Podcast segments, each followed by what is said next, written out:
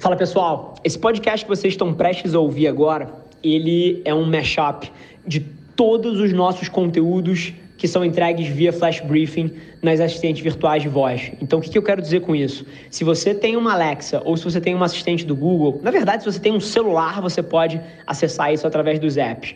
Mas você pode ter esse conteúdo entregue diretamente para você todos os dias para você começar o seu dia com o pé direito, com uma reflexão minha. Então, se você gostar desse episódio, não deixa de pesquisar pela aplicação de voz chamada Mente do Rafa e colocar nas suas rotinas diárias para você garantir que você não perde nenhum episódio do nosso Flash Briefing. E agora, deixo vocês com o conteúdo. Esse é o Nas Trincheiras. Alexa, Google, abrir a mente do Rafa para você começar o dia com o pé direito, queria te fazer um exercício que eu faço todos os dias da minha vida e queria te convidar a fazer, pelo menos hoje, e se você enxergar valor, que você mantenha isso para frente. Que é todos os dias quando eu acordo, eu antecipo três grandes coisas que eu quero fazer e quero conquistar na minha vida no próximo ano. Então eu sempre trago isso à minha mente. Então, pô, sejam objetivos de negócio, sejam objetivos pessoais, projeto que seja. Mas eu sempre trago isso para minha cabeça, porque o que isso faz isso dá uma missão para o meu dia. Isso cria propósito nas dezenas de coisas que eu vou executar ali dentro e que por várias vezes não são gostosas e que não são prazerosas naquele micro momento, mas fazem parte de uma construção. E é sua responsabilidade se lembrar o que é que você está construindo. 99% das pessoas perde essa perspectiva e se ilude no mar do dia a dia que por várias vezes não é exatamente perfeito. Mas se você tira o tempo todos os dias para se lembrar o porquê que você está fazendo aquelas coisas, você consegue criar sentido e os seus dias fluem de uma maneira muito melhor do que a média. E acho que essa é a provocação. Acabei de fazer o meu aqui. O que, que te impede de fazer o teu? Abraço tirei um dia para ficar super perto da família e isso me causou algumas reflexões e até tô vindo aqui eventualmente corrigir alguma percepção errada que você tem com uma, uma forma que eu levo a minha vida. A maneira que eu trabalho, o fato de que eu persigo tanto certas coisas na minha vida, não tira um milésimo de segundo da minha família. E não tira um milésimo de segundo de outras coisas que eu amo. O que faz é que sufoca todo o resto. E essa cabeça de você ter noção do que, que você valoriza na vida e você priorizar isso acima de tudo é o que cria espaço. A maioria de vocês está perdida num meio de campo aí de atender expectativas de um monte de gente, de eventos sociais que você não queria ir, que você vai, e de festas que você queria ir, que você não vai, e de ligações que você não queria atender e você atende, e de seriados de Netflix que você, porra, tá mundanamente aí navegando 10 horas seguidas em vez de investir tempo com seu filho. E eu tenho um senso de priorização muito claro e eu não perco tempo. O meu tempo é alocado exatamente de acordo com as coisas que eu digo que valorizo na minha vida. Então, desafio vocês a pensar que, apesar de ser uma pessoa que trabalha 12, 14, 16 horas por dia, eu te desafio a pensar que eu passo mais tempo de qualidade com a minha família do que muitos de vocês. Porque vários de vocês que eventualmente criam essa desculpa para si, e ah, eu trabalho 8 horas por dia, eu trabalho 6 horas por dia, eu trabalho 10 horas por dia. Você chega em casa e você não fica com seu filho. Você chega em casa e quando você janta com a sua esposa, você não olha no olho dela e conecta e se interessa. Você está vivendo por viver. E essa é uma coisa que eu não faço. E essa é a, acho que é a provocação. Porque não é sobre a quantidade de horas que você gasta, é sobre a qualidade do que você faz naquele tempo. Isso muda tudo. Pensa nisso. Você já sabe o que eu vou falar, eu vou voltar com um exercício, porque se você não inseriu isso na sua vida até agora, você é louco. Acabei de fazer o meu, que é basicamente agradecer por algumas coisas que eu tenho na minha vida. E hoje, só te dando um panorama, eu agradeci pela minha mãe, que é uma inspiração absoluta para mim, razão pela qual é, eu tenho tudo que tenho na minha vida é a educação que ela me deu. Então, sempre que eu posso, eu paro um tempo e falo: caceta, que sorte de ter tido a mãe que eu tenho. E eu te crio um tempo e crio um espaço para agradecer por isso. E mando uma mensagem carinhosa para ela e ligo para ela. A segunda coisa que eu agradeci hoje foi basicamente pela minha saúde. Uma coisa que vários de vocês ignoram e perdem perspectiva é que tem muita gente aí que assim, não estaria ligando a mínima para o saldo da conta bancária, não estaria ligando a mínima para ter uma empresa ou ter um emprego, só queria ter saúde, só queria ter as duas pernas, só queria ter um braço a mais. E essa perspectiva eu não perco. Então, assim, só do fato de você estar saudável, você deveria estar agradecendo por isso. E se você eventualmente não tá e tá com algum problema, te garanto que tem alguém, porra, que adoraria estar na sua situação. E essa perspectiva muda absolutamente tudo. Foi uma das outras coisas que eu construí hoje de manhã.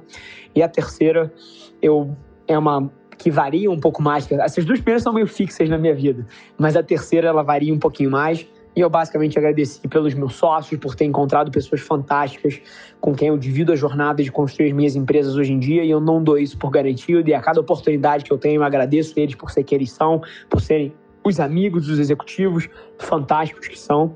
Esses foram os meus três. Você não tem que copiar os meus, você tem que entender o que, que faz sentido para você e depois inserir isso na sua vida. Isso faz toda a diferença do mundo. Quero ver você metendo a mão.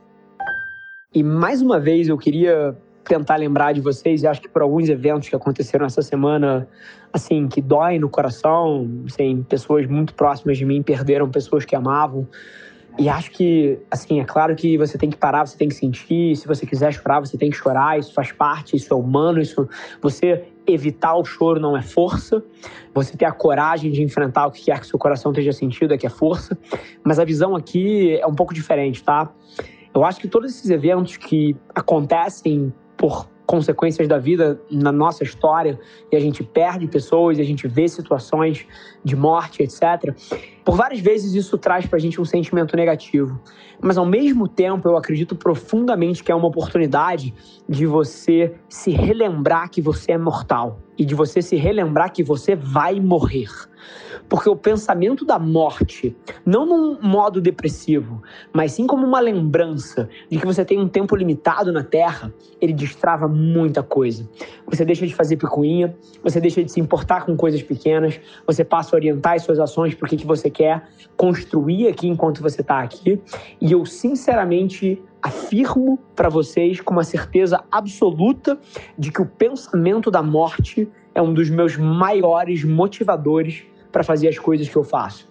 Porque eu não me engano que eu vou ter o tempo eterno aqui na Terra. Eu sei que o meu tempo é limitado. Então, é a sua responsabilidade fazer cada segundo contar, fazer cada segundo valer a pena. Tá na sua mão e eu quero que você leve isso pro seu dia de hoje curioso, eu estava dando uma entrevista e basicamente o que, que eles queriam entender é como num cenário de pandemia, num cenário de crise, onde, em teoria, os meus mercados, que são publicidade e educação, foram muito impactados, como é que a minha empresa estava thriving, estava, pô, se alavancando e, basicamente, nos últimos três meses a gente triplicou o tamanho da empresa. Então, só para vocês terem uma noção. Eles queriam entender um pouquinho disso.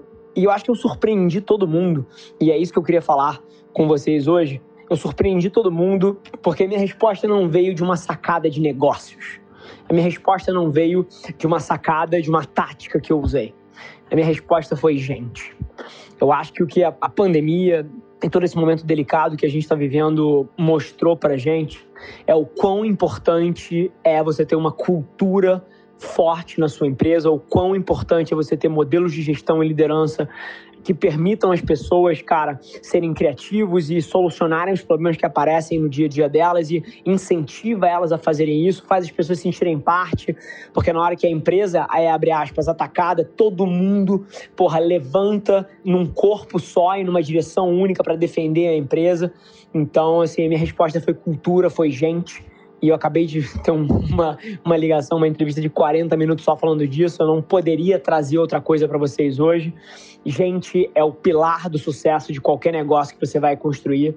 E essa pandemia, eventualmente, só deixou isso mais claro para os que ainda não tinham entendido. Então, acho que essa é uma das principais coisas que está na minha cabeça aí. Espero que te agregue valor. Cultura e gente e gestão são as três coisas em cima das quais eu me debruço todos os dias.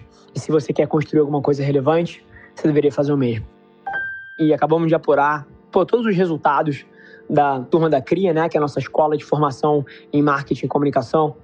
E muito curioso, porque a gente nunca fez muita comunicação, né? A gente nunca fez muito marketing em cima dela.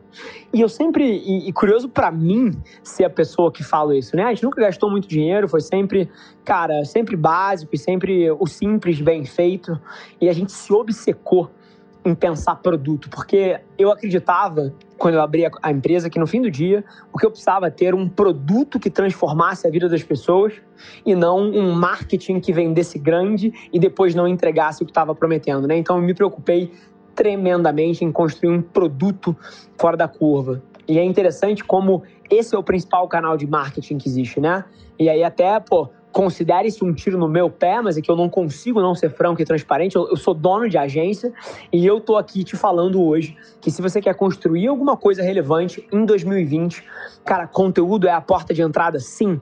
Mas se você produzir um conteúdo foda, fizer uma estratégia de comunicação foda e o seu produto for uma merda, o que vai acontecer é que você vai falir mais rápido.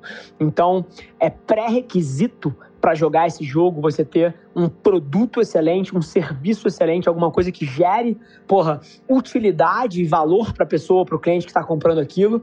E depois, um segundo passo é você pensar como é que você comunica isso para o mundo. Mas tem muita gente que está invertendo o processo e encontrando formas geniais de mentir para os outros para fazer eles comprarem. E aí o que acontece é só que as pessoas se decepcionam e a sua empresa tem uma vida curta e não imaginam que é o que você queira. Então pensa um pouco nisso.